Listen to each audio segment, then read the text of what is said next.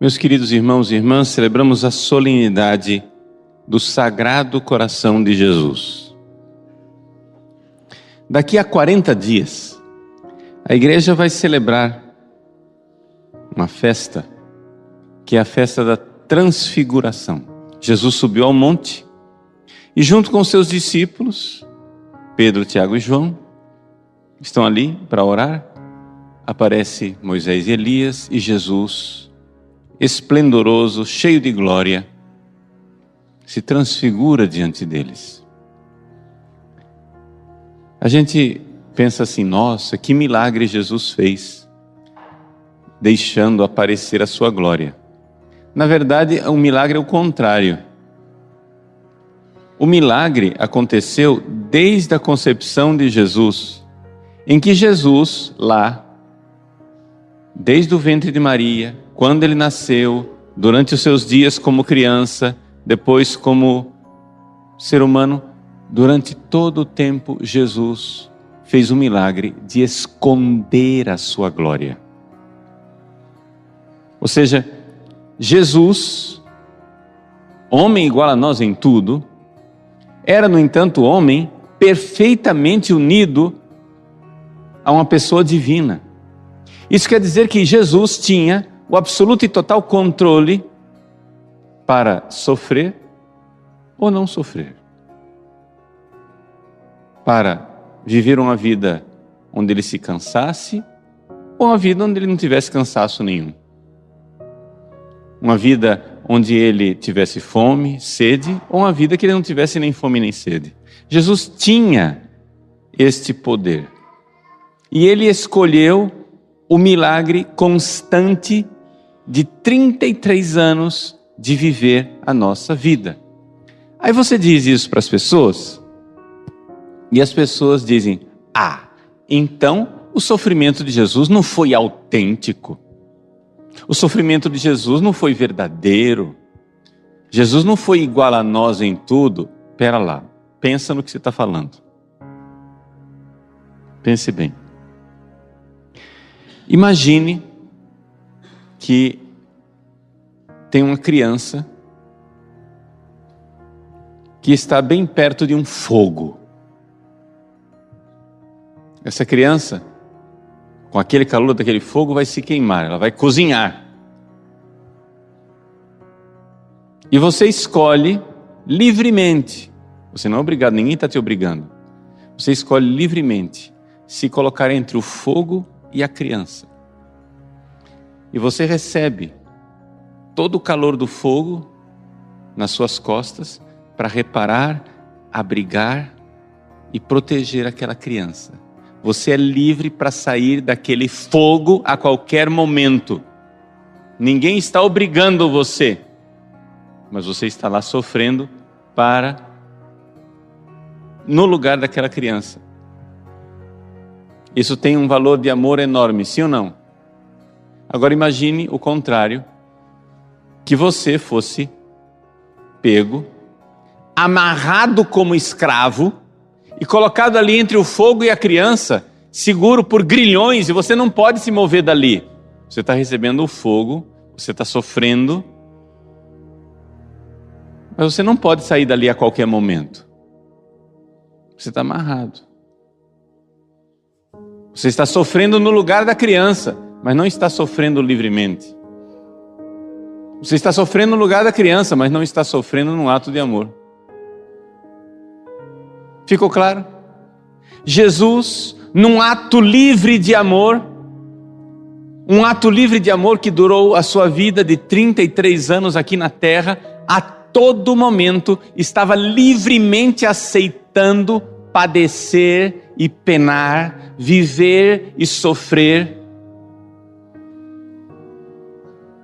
a nossa vida. A vida de escravos miseráveis. Você não escolhe uma vida sofrida. Você recebe a vida sofrida, sim ou não?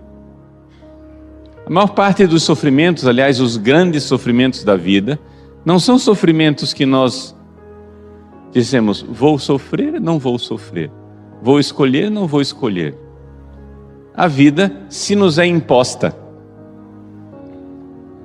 Eu não escolhi ser careca e, por consequência, não escolhi essa tendência para pegar sinusite todas as vezes que ligam um ar-condicionado na minha careca. Todas as vezes que eu entro no ar-condicionado de um avião, ou que eu mudo do clima, do calor de Cuiabá para o friozinho de São Paulo. A minha sinusite ataca e se eu tivesse cabelo, as coisas seriam mais fáceis. Eu não escolhi isso. Isso me foi imposto pela vida. Mas Jesus escolheu todos os sofrimentos, todas as penas, e enquanto Jesus sofria tudo isso, ele pensava em você. O tempo todo. No útero de Maria, Jesus pensava em você. Na manjedoura, Jesus pensava em você. Na circuncisão, Jesus pensava em você. Perdido e reencontrado no templo, Jesus pensava em você. Quando ele contou essa parábola da ovelha perdida, ele pensava em você.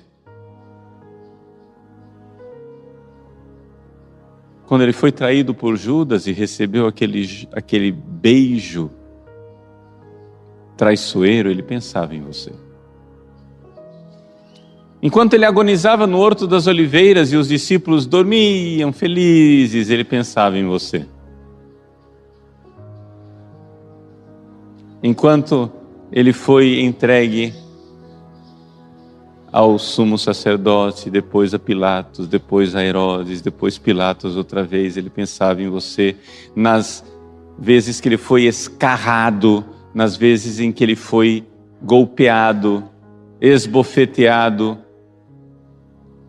quando ele tomou a coroa de espinhos, quando tiraram suas vestes, quando carregou a cruz, quando foi transpassado pela lança, ele pensava em você.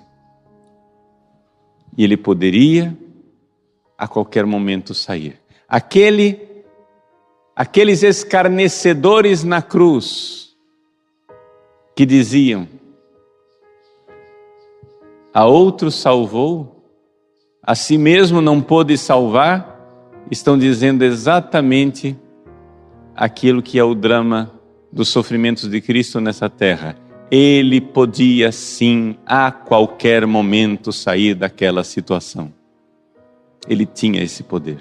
E, no entanto, não saiu pensando em você tendo amado os seus, amou-os até o fim. A divina humanidade de nosso Senhor Jesus Cristo, a cruz é um milagre de amor. É um milagre de amor que ele, podendo cessar esse sofrimento, quis beber o cálice até a última gota, por amor a nós, perseverando até o fim, até a morte e morte humilhante numa cruz.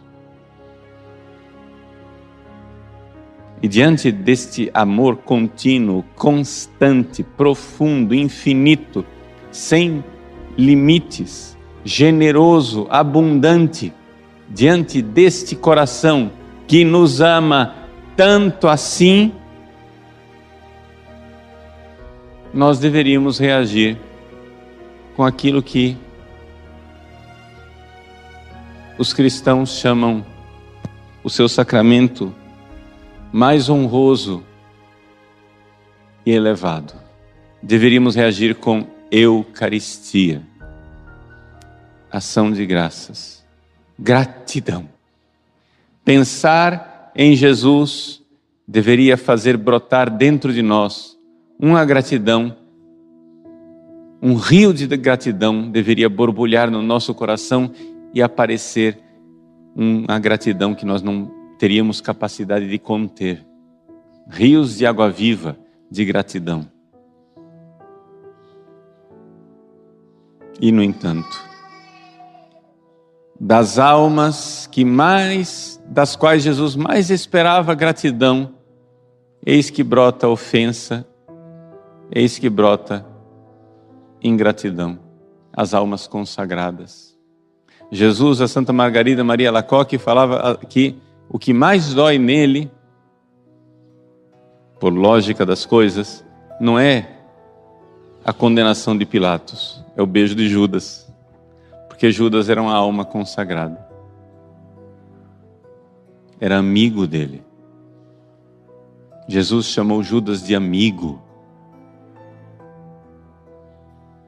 E portanto, quanto mais nós temos proximidade com Jesus, maior deveria ser a nossa gratidão e mais nós devemos reparar pela ingratidão de tantas pessoas que ofendem a Deus.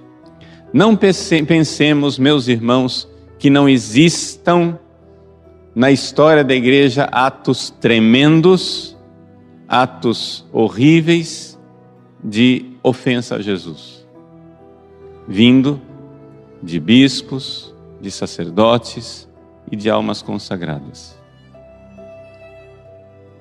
Deixa eu dizer mais claro ainda.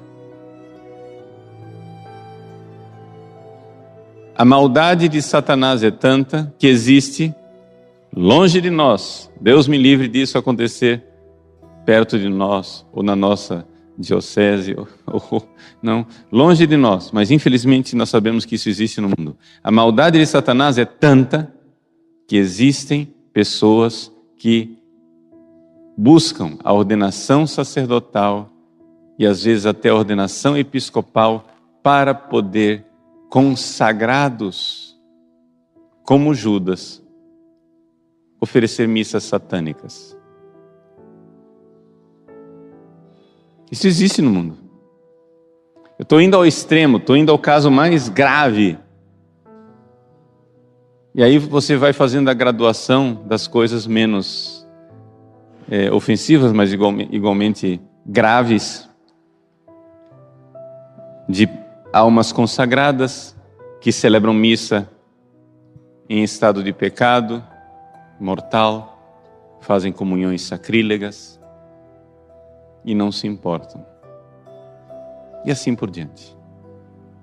Não vou aqui me estender numa ladainha de desgraças, porque nós sabemos que as desgraças existem.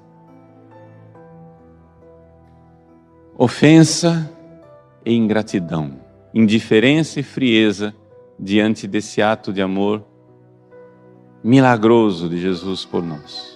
Jesus sendo Ele Deus e estando no céu, onde Deus não sofre, Deus ama no céu, mas não sofre, veio a esse mundo e escolheu a cada segundo, a cada momento, escolheu estar entre nós e o fogo do inferno e receber toda a dor daquilo que seriam as nossas penas daquilo que seriam os nossos castigos, daquilo que seria a nossa miséria. E nós não agradecemos. Somos ingratos.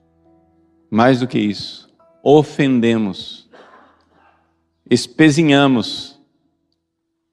Celebrar o Sagrado Coração de Jesus é celebrar esse amor e é ouvir os rogos e os pedidos de Jesus que tanto mal seja reparado.